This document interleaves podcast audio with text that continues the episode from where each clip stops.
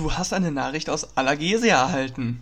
Und damit herzlich willkommen hier auf meinem neuen Podcast über Eragon und andere Film- und Bücherwelten.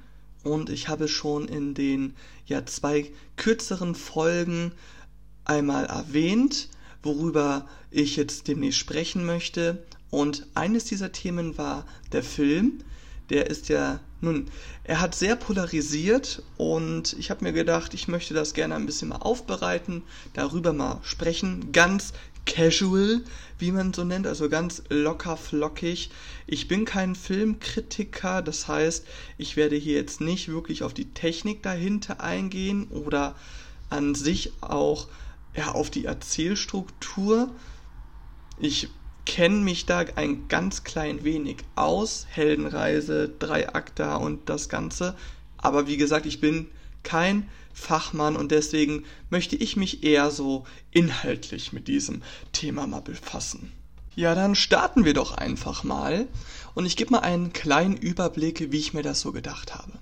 Hier soll es, auch wenn ich ein Fan bin und definitiv nicht ja gut auf den Film zu sprechen bin, das soll kein Gebäsche hier sein.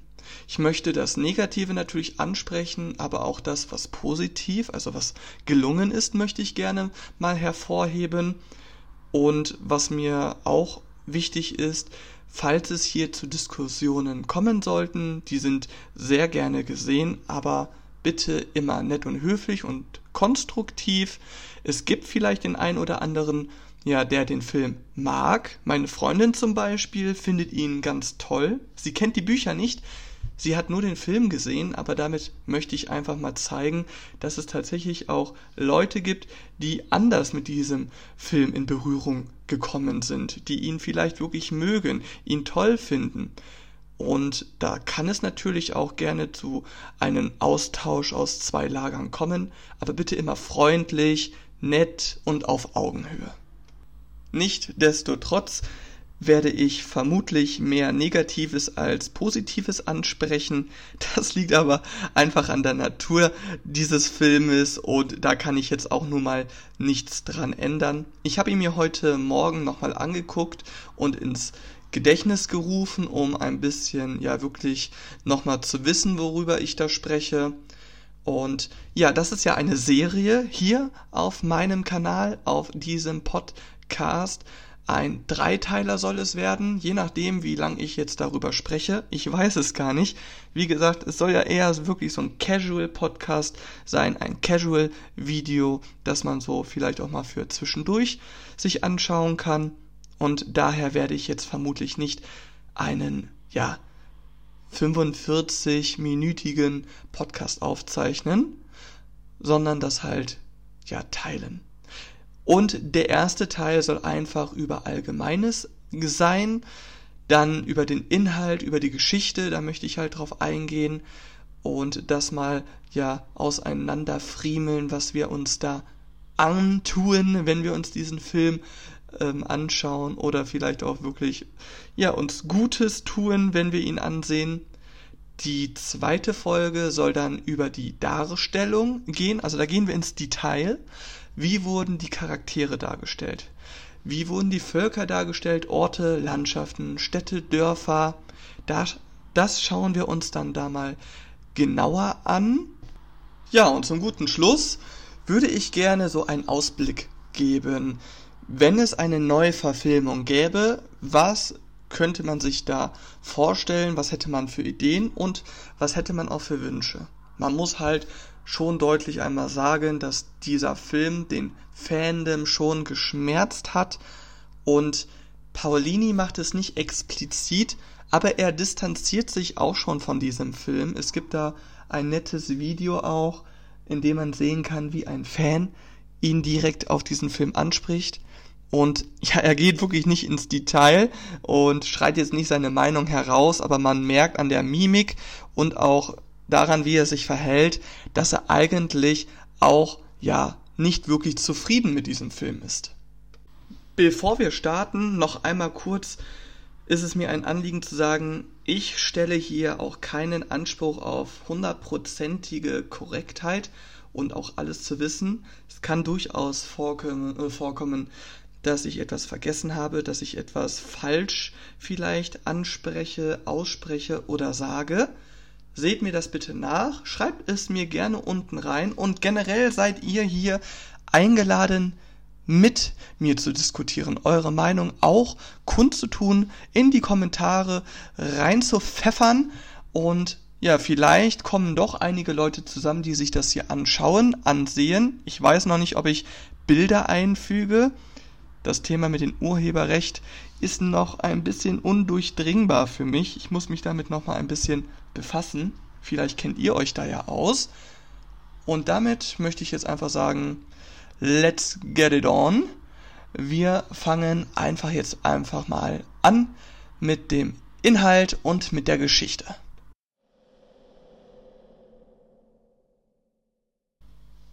Der Film ist 2006 erschienen, hat eine Laufzeit von einer Stunde und 44 Minuten. Der Regisseur war Stefan Fangmeier und er hat damit sein Debüt hingelegt. Er war vorher eher so im Themenbereich Visual Effects unterwegs, hat da auch wirklich ein, ähm, ja, ein großes Know-how, das habe ich bei IMDb gesehen. Er hat auch bei Jurassic Park mitgewirkt. Aktuell in den letzten Jahren war er auch ja in diesem Bereich ähm, in den CGI bei Game of Thrones involviert und ich finde, das merkt man diesen Film auch an. Also ich bin jetzt nicht der Meinung, dass das CGI hier wirklich extrem schlecht ist und das Hauptproblem ist. Ja, der Film hat auf IMDb eine Bewertung von 5,1 von 10 Punkten. Das sagt schon viel aus. Und ja, der Film ist auf jeden Fall entstanden, denke ich mal. Ähm, klar, er sollte eine breite Masse ansprechen. Er war die Verfilmung eines erfolgreichen Jugendbuches. Harry Potter hat es vorgemacht, Herr der Ringe natürlich auch. Und dieser Film, wie gesagt, 2006 erschienen, kam auch in die Kinos zwischen Harry Potter und der Feuerkelch und Orden des Phönix. Also ich denke mal, vielleicht wollte man da auch wirklich nochmal diese, ja, Fantasy-Community mit reinholen. Zu Recht, ist ja auch eine tolle Geschichte. Und generell einfach wirklich diese Welt einem breiten Publikum über die Bücher hinweg ja, vorstellen einfach. Ich glaube, das ist auch, wie wir später merken werden, dass ja der, ja, die Ursache des Problems. Ich habe eher den Eindruck, dieser Film ist für Leute gemacht, die nicht zum Fandom gehören, also nicht zu, ja, nicht von den Büchern gekommen sind.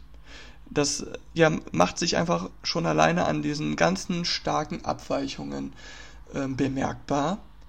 Und ähm, ich weiß noch selber, als der Film erschien, in die Kinos kam, boah, ich war so, ich war so Feuer und Flamme, ne? Ich war so aufgeregt, ich war, ich habe gedacht, geil.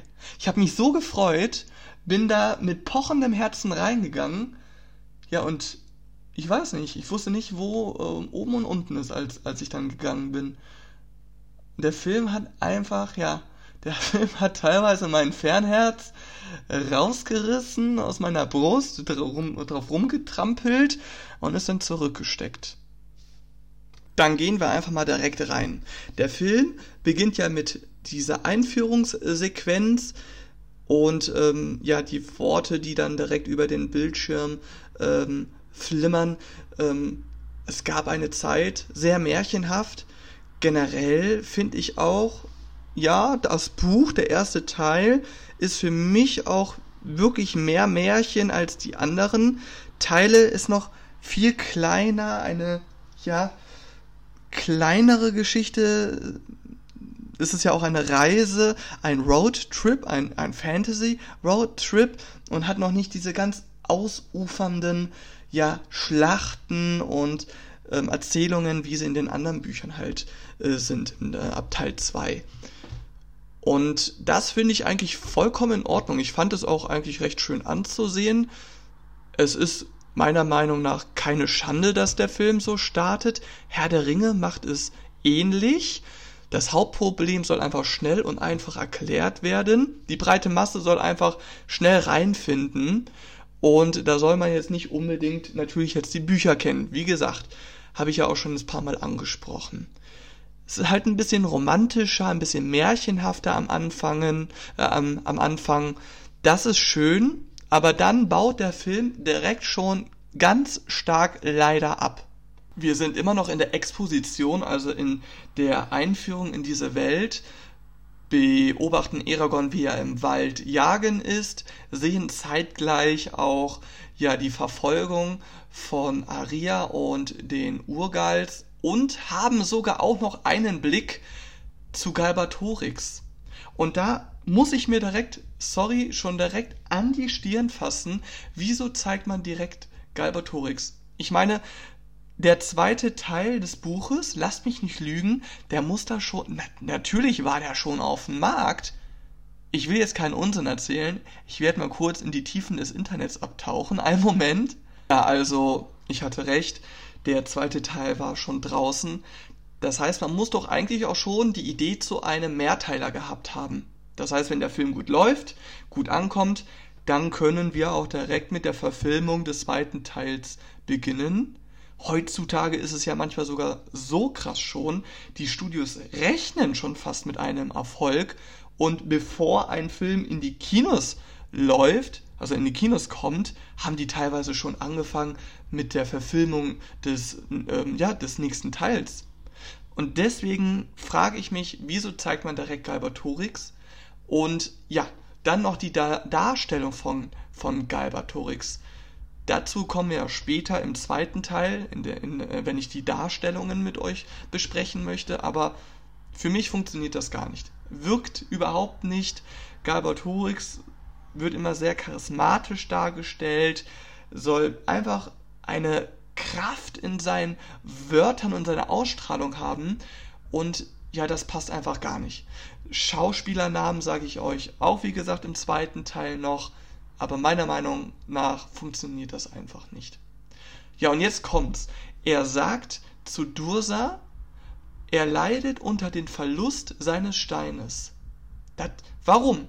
Also er weiß doch, Galbatorix weiß, was es ist. Er weiß, dass es ein Drachenei ist und kein Stein. Das ist einfach nur für die Zuschauer gemacht, um das noch zu verheimlichen, was es genau damit auf sich hat aber in der Logik, in der Dramaturgie dieser Welt macht das gar keinen Sinn.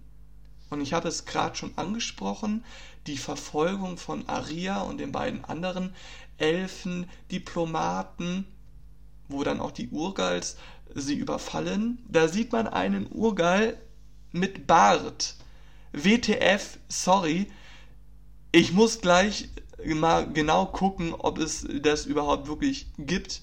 Ähm, Gesichtsbehaarung, Bärte bei Urgals, ich glaube nicht, aber die Darstellung von diesen Urgals ist, wie gesagt, auch nochmal ein ganz eigenes Thema und wie bei Galbatorix, das kommt dann in Teil 2. Ja, die Sequenz an sich finde ich gar nicht mal so schlimm. Es ist rasant, es ist klar viel auf einmal, aber es bringt ein gutes Tempo direkt rüber. Und bis sie mit Dursa spricht, ist das auch okay. Aber ab da wieder einmal fällt der Film, finde ich, sehr stark wieder ab. Warum spricht sie mit ihm? Das wird so intensiv, meine ich, nicht in den Büchern behandelt. Und sie spricht ihn sogar mit Namen an. Das heißt, sie weiß, wer er ist. Und okay, bleiben wir auch mal in dieser Logik, wenn das jetzt mal so für uns okay sein sollte, dass sie weiß, wer er ist und ihn direkt mit Namen anspricht, dann muss man das aber auch im Verlauf des Filmes nochmal erklären. Warum kennen die sich überhaupt? Das wird einfach nicht gemacht. Und ich wollte noch einmal kurz Missverständnisse aushebeln, eventuell bevor die aufkommen. Die charismatische Darstellung von Galbatorix, die ich angesprochen habe, klar, bezog sich auf die Bücher. In dem Film, ja, wirkt er einfach ganz anders, irgendwie eher total, ja, kühl, ekelig, keine Ahnung. Da mache ich aber, wie gesagt, nochmal einen, ähm, einen Abstecher dann zu im zweiten Teil. Jetzt können wir erstmal beobachten, wie Eragon ja diesen mysteriösen Stein findet. Das finde ich auch wirklich wieder schön dargestellt. Es wirkt sehr märchenhaft.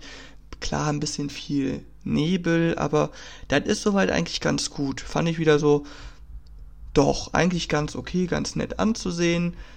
Kann man auch wirklich schon gleichsetzen, wie es im Film ist. Und dann, ja, begleiten wir Eragon in das Dorf, in das Dorf Kavahal und werden erstmal direkt damit überrascht, dass in dem Dorf schon ja die Soldaten von Galbatorix sind und ja jetzt die ja die jungen Leute, also die jungen Männer mitnehmen und einziehen für für die Armee von Galbatorix. Und das ist auch schon wieder ganz schwer, finde ich. Klar, in der kurzen Einführung wird erzählt, dass der König mit den Waden im, ja, Stress hat und ähm, da immer mal wieder was passiert. Aber das wird auch gar nicht näher ausgeführt, warum jetzt die, ja, die ganzen Leute da eingezogen werden. Wie gesagt, das ist nochmal ein ganz anderes Thema. Also Logik passt da auf jeden Fall zu den Büchern nicht und auch innerhalb des Filmes ist da einfach zu wenig ja Substanz dahinter, dass man das auch als solcher verstehen könnte, warum das jetzt gerade da stattfindet. Herrscht gerade Krieg? Ist Krieg geplant? Eine Schlacht? Man weiß nur, dass ein genereller Disput halt in, in der Luft liegt, aber das Thema, diese, dass die jungen Leute eingezogen werden, das wird auch später gar nicht mehr im Film behandelt. Zu gar keiner Weise oder dass man eventuell auch später in der Schlacht dann sieht, dass da wirklich junge Leute dabei sind, die Schwierigkeiten mit dem Töten haben, die Angst haben. Da sieht man gar keinen inneren Konflikt. Also es wird kurz angerissen und dann überhaupt nicht weiter mehr ja vertieft oder noch anderweitig irgendwie mal gezeigt. Die Szene danach, Eragon kommt auf den Hof von Garau an, geht in die Scheune und Roran kommt wie Roran dargestellt wird, ja, ich reiße es ganz kurz einmal an. Das passt zum Charakter, finde ich auch gar nicht. Es ist viel zu verspielt. Die haben eine viel zu verspielte Beziehung auch zueinander. Das verkommt hier für mich einfach ein bisschen zum Comic Relief. Finde ich sehr schade, da hätte man andere Töne treffen können. Was Gaurau an sich angeht, auch hier muss ich leider sagen, dass das für mich gar nicht passt. Näheres dazu, wie auch bei den anderen Sachen natürlich in der Darstellung. Ja, und eins muss ich auch ansprechen, die, die Situation bei Sloan. Da habe ich mir auch einfach wieder gegen die Stirn geschlagen. Wie kann man das nur so schlecht machen? Sloan an sich, ja, finde ich, geht gar nicht, den so darzustellen. Der ist viel zu ja, vorsichtig gemein irgendwie. Er ist nicht so schmierig, gemein und durchtrieben. Und auch das Schauspiel, als Eragon ihm den Stein zeigt und dann sagt, wo er den gefunden hat, da habe ich gedacht, das ist Laientheater. Also das fand ich ganz schwach, ganz schwer. Ja, danach die Einführung von Brom fand ich eigentlich ganz toll. Ich finde generell Broms Stimme ganz toll. Und auch die Schauspielerwahl, ja, finde ich schon, muss ich sagen, on point, gebe ich zu, gefällt mir. Ja, und jetzt machen wir einfach mal einen Sprung. Ich will ja auch jetzt nicht zu ausufernd werden. Ähm, Saphira schlüpft. Also ich ganz toll auch wieder erzählt, dass, wie die schlüpft, auch süß dargestellt. Baby Saphira, ja, gefällt mir wirklich gut, ich gebe es zu. Ich bin aber auch ein Fan von Katzenbabys, ne? Und das hat schon auf jeden Fall, also das weckt Assoziation auf jeden Fall. Aber jetzt kommt's. Der Film ist wieder einigermaßen okay und dann stürzt er wieder ab, wie einfach, ja, wie ein Vogel, der keine Ahnung, auf einmal verlernt hat zu fliegen. Wieso können Brom und Aria spüren, dass Saphira schlüpft? das widerspricht einfach komplett der Logik dieser Welt und auch, ja, wenn man jetzt sagt, das ist Magie, es widerspricht auch der Logik der Magie irgendwo. Und dann widerspricht man auch einfach dem Charakter von Aria, indem sie Dursa sagt, dass sie jetzt weiß, dass der Drache geschlüpft ist.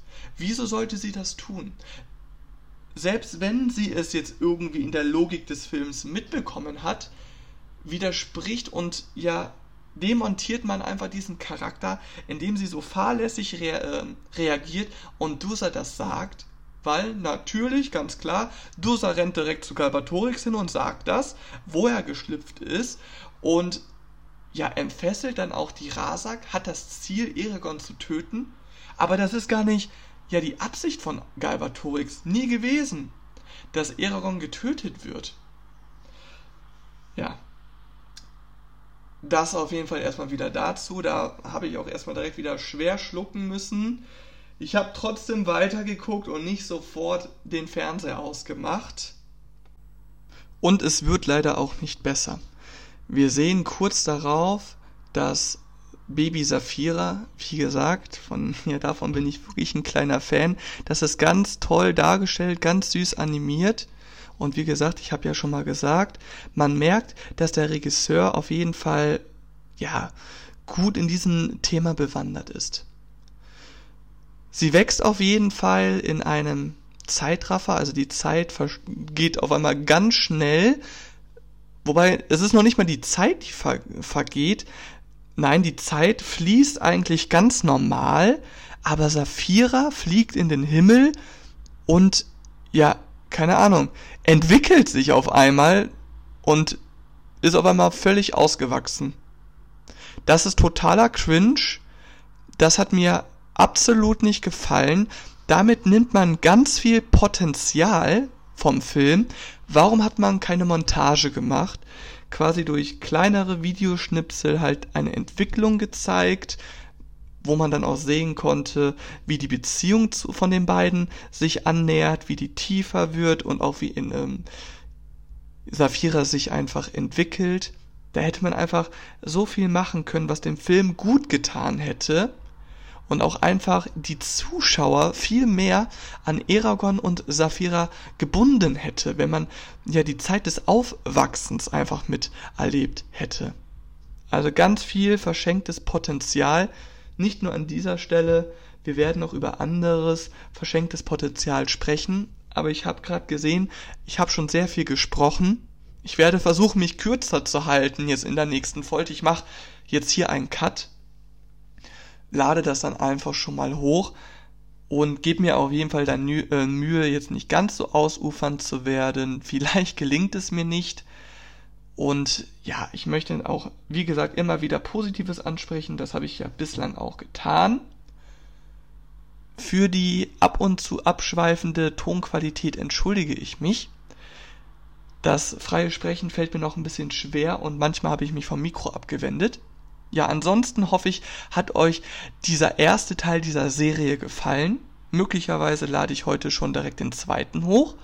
Ich würde mich über einen Kommentar freuen, über eine Diskussion darüber, was ihr ähm, eventuell nicht an dem Film gut fandet oder was ihr auch gut fandet. Ja, ansonsten schaut auch gerne mal auf der Instagram-Seite vorbei, die ich jetzt eingerichtet habe. Nennt sich genauso wie dieser Kanal hier. Oder auch für die Leute, die das hier auf IGTV oder Spotify hören. Instagram, YouTube, da bin ich mit gleichen Namen vertreten und auch natürlich der erste deutsche Naruto, äh, Naruto, wo sind meine Gedanken? Eragon Podcast Brisingia. Ich wünsche euch jetzt noch eine schöne Zeit und wir hören uns dann hoffentlich beim nächsten Mal. Ciao!